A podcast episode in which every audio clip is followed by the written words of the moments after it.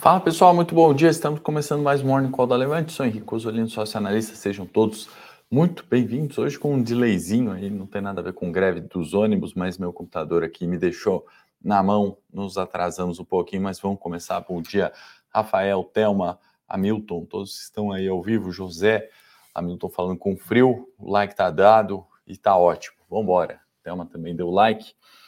Bom, pessoal, vamos, antes de começar a pauta aqui, deixa eu passar pelos mercados. Uh, bom, petróleo continua subindo, 0,73, 0,88, tanto o WTI quanto o Brent, né, chegando a 123 dólares, petróleo Brent, 121 WTI, tá? Na Ásia, a gente teve, né, índice Xangai fechou em alta, né, de 1%, índice Nikkei no Japão em queda de 1,32%, mercados pouco mais calmo né, pela Ásia, Shenzhen, China 50 também no terreno positivo, né, Hang Seng eh, no 0 a 0, outras bolsas ali um pouco mais tranquilas, né, na Europa nesse momento o Eurostock caindo 0,72, né, as demais praças, né, caindo ali com destaque para a França 1,13%, né, e a Alemanha caindo 0,80. Tá? Os mercados ontem S&P caindo 3,88, Nasdaq caiu 4,68, né? Bastante agitado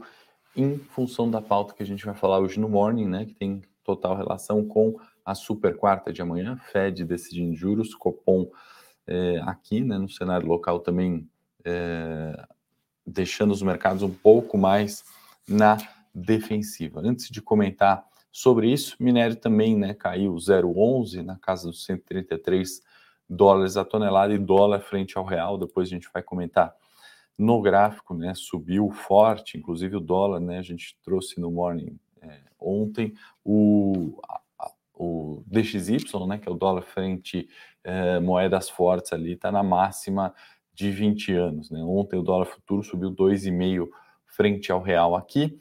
Antes de trazer mesmo a pauta de hoje, né? Vamos só contextualizar aqui com uh, nossos gráficos de largada aqui. Deixa eu compartilhar a minha tela. Ótimo, estamos aqui, né? Então, esse tema né, da curva de juros sendo invertida nos Estados Unidos, né? A gente trouxe ontem no Morning, acho que trouxe um gráfico da Bloomberg só para facilitar um pouco o entendimento. É quando juros, por exemplo, de 30 anos vai pagar mais do que.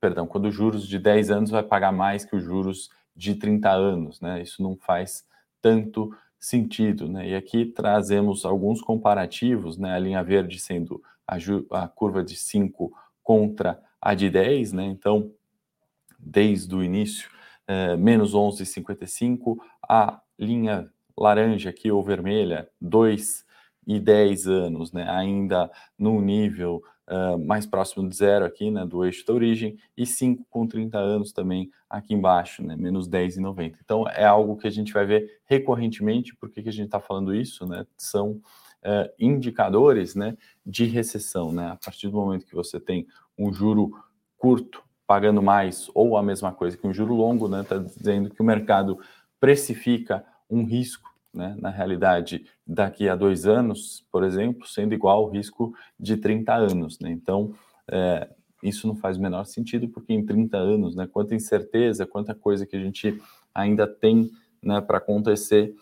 Uh, então, essa preocupação né, é muito mais um excesso de risco né, que os investidores, o mercado está enxergando no curto prazo, né, quando você tem essa inversão de curva de juros, seja de 5 com 10, de 2 com 10, isso não importa, né? Quer dizer que o mercado está vendo muito risco nesse momento, né? Igualando o risco de 10 anos, igualando o risco de 30 anos, tá? Então vale a gente ficar atento nesses indicadores, né, para entender é, o risco real ou não de recessão, né? Isso também está na pauta de hoje, porque o CEO do Morgan Stanley, né, dizendo que antes de eu compartilhar o S&P de novo, é, ele projetando ali que não vê uma inflação, né, uma recessão, perdão, muito longa nos Estados Unidos, né? E a gente já vai entrar nesse tema recessão nos Estados Unidos. E antes disso, né, temos aqui o gráfico do S&P, trouxe só para ilustrar, né, uma venda de uh, uma queda ali, né, de 10% em quatro dias, né? São esses últimos candlezinhos aqui que estão menorzinhos, né? Estão num zoom out, né? Mas importante é, para a gente trazer né, as quedas do S&P em gráfico, né? Em dezembro a gente estava em um patamar muito melhor, né? já despencando ali talvez os seus 40% desde dezembro. Então não é só local, né? É muito pior, na verdade, para S&P e Nasdaq, né? A gente comentou sobre algumas características do Ibovespa, né? Seja, seja o peso de commodities, em elétrica, que traz a performance relativa melhor que lá. Né? Então, por que, que o seu CEO do Morgan Stanley, porque os mercados estão falando é, sobre a recessão? Né? Por definição, né, estamos em um bear market quando as bolsas caem ali 20%. Né? Foi o que esse gráfico do S&P estava mostrando para a gente. Né? Queda superior é, a 20% traz é, o mercado em definição né, de bear market, mercado de urso. Aliás, para quem não sabe, é, tem essa analogia, né, que mercado em queda é urso, né, porque a patada do urso vem de cima para baixo, né, e bull market, né, mercado de touro ou de alta, é quando, é, obviamente, as bolsas sobem, e touro, porque touro, quando ataca, dá um chifre, a chifrada é de baixo para cima, né, então, para quem não sabe, são esses os termos, né, que vem, obviamente, do inglês, e estamos definitivamente num bear market pela definição de 20% voltou essa pauta, ou melhor, né, se acentuou essa pauta de recessão, né, que ao nosso ver já está em curso né, andamento, essas quedas intensas do S&P, do Nasdaq, do Bitcoin, é, de alguns títulos de renda fixa um, perdendo valor, né, a gente tem justamente esse processo né, de correção desse excesso de liquidez que a gente falou tanto aqui, né, que o mercado fala há tanto tempo, e eu comento aqui que vem desde 2008 o primeiro quantitative easing, né, afrouxamento monetário dos Estados Unidos, na crise do subprime, se acelerou muito na pandemia. Né? E agora, o uh, Fed, né, que estava extremamente cauteloso, né, as projeções também dos anal analistas ao redor do mundo quanto à subida de juros, né, ser gradual, estava num nível ali relativamente tranquilo. Né? Agora se projeta a possibilidade de um aumento de 0,75 nos juros. Né? Ao meu ver, não é a questão do aumento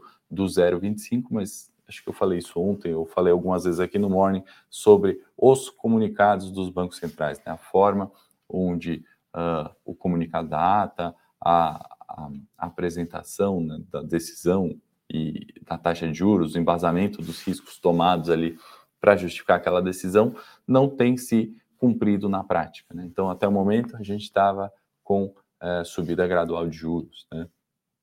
Em um determinado momento, parece que o Fed vai começar a acelerar mais a subida de juros, e em um outro momento, parece que nada vai ser feito. Né? Então, essa é, confusão, essa indefinição, que eu acho que a inversão de curva de juros, mais do que prever recessão, ela, ela projeta justamente essa incerteza do dois anos com dez anos, né, no curto prazo ou no longo prazo, muito em virtude dessa é, comunicação errada ou essa mudança da comunicação em um curto espaço de tempo. Né? Por isso que eu quis abrir o morning hoje com juros, é, curva de juros se invertendo nos Estados Unidos, tá?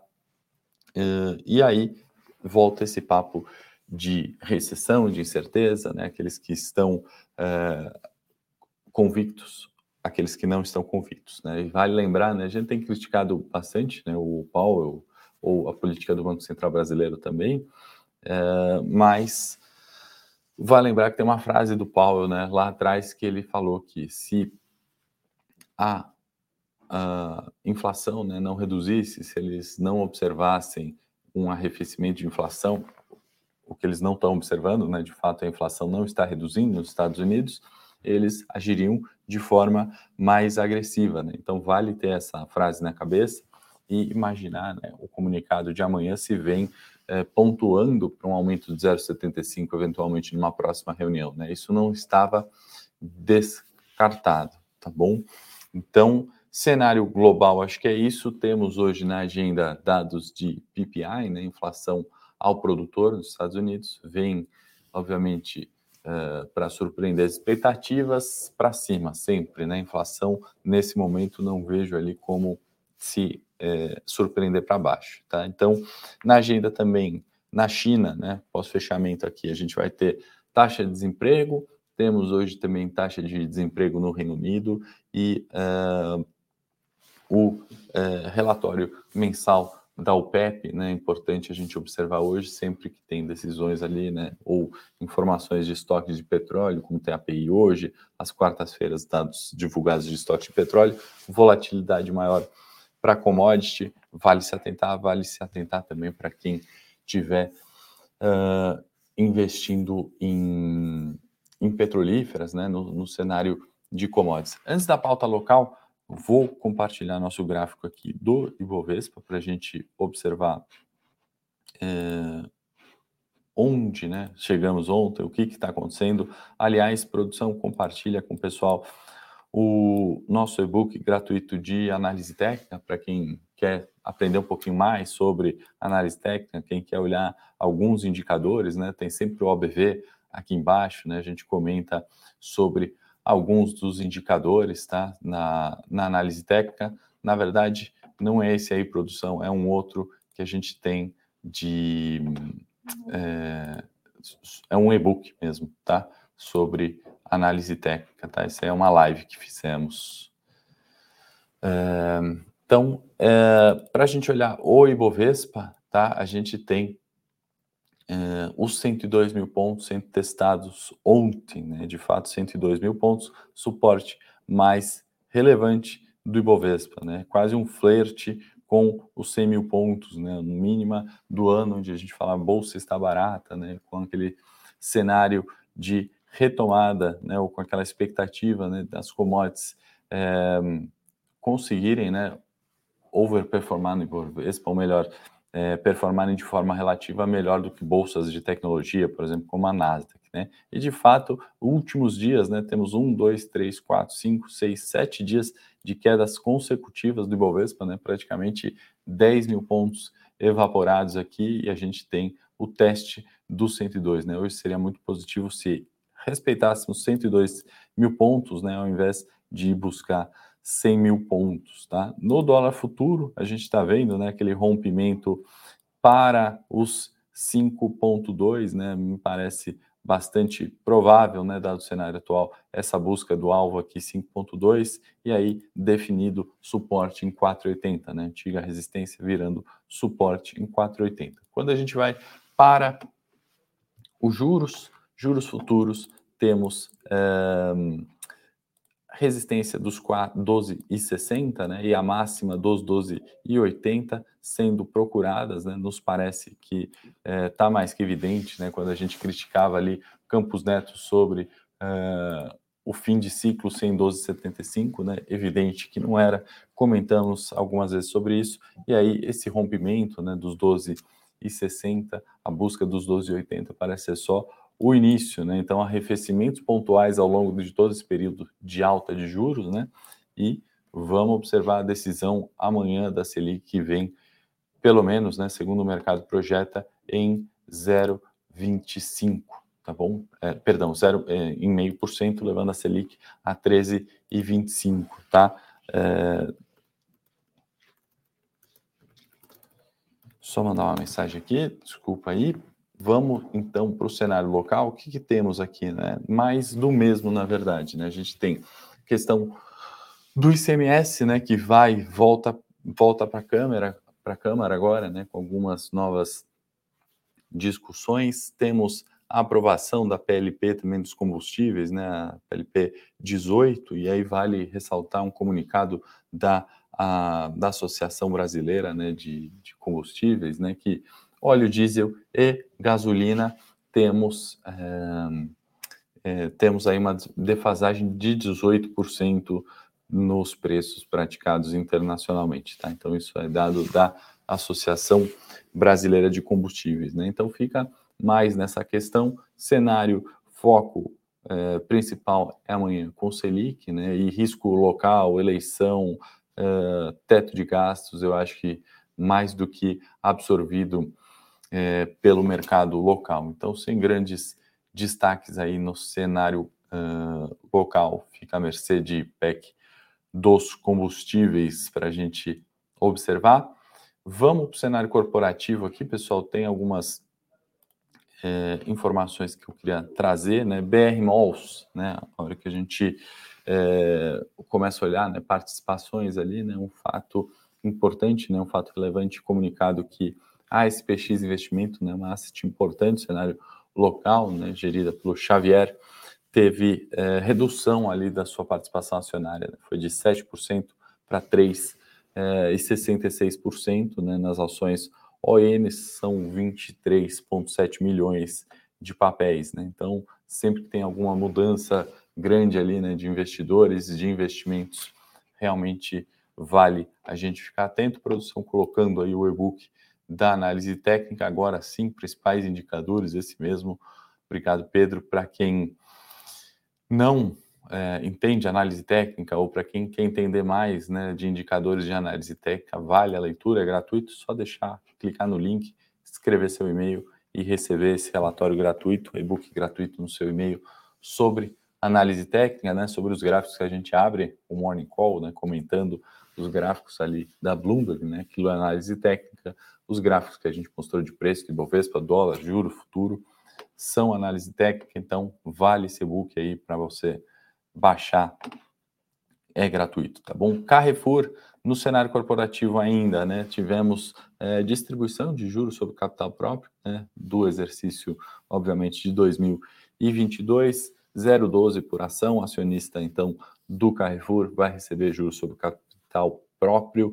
É, comentamos ontem aqui também sobre Carrefour, né? E os papéis estão vão ser negociados, né, ex-JCP, ou seja, né, sem o direito a receber a partir do dia 20 de junho, tá bom? E o pagamento previsto para dia 29 desse mês.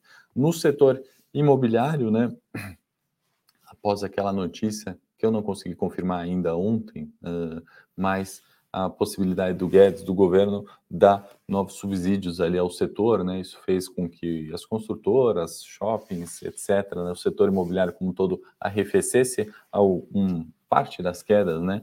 De ontem tivemos a, a indústria de materiais de construção, né? Dado de 5,6% de queda nas vendas de maio, quando a gente compara com o mesmo mês do ano passado e uma alta de 1,6%, né, quando a gente compara é, um mês contra mês, né, maio contra abril. Então, crescimento mês contra mês, queda no maio contra mesmo período do ano passado. Tá? Essas informações são da Abramat, né, e a baixa, eu acho que ao nosso ver, né, deve continuar ainda por algum período. Né? Construção civil e varejo, né, os setores que estão mais sofrendo com inflação, construção civil, a partir do momento que eh, sobe o preço do vergalhão de aço, né, sobe o custo da construção, diminui a margem da construtora, né, ou reduz a venda, né, então acho que essa tendência, né, assim como a tendência de alta do petróleo e essa tendência negativa para o setor de construção tende a continuar aí por um período maior, na minha opinião. Tá bom, pessoal? Se vocês gostaram do Morning, peço para que deem o like, já vi que de manhãzinha já tinham mais likes do que pessoas ao vivo. Se você entrou aí depois, não deu like e gostou do conteúdo, do e-book, dos gráficos, enfim, curta, se inscreva no canal Levante e ative as notificações para você receber esse aviso. Se achar que esse Morning Call cabe para algum amigo familiar, encaminhe esse vídeo para ele. Amanhã, 8 e meia da manhã, estou de volta para a gente comentar mais sobre política monetária do Copom e cenário local. Forte abraço, bom dia a todos.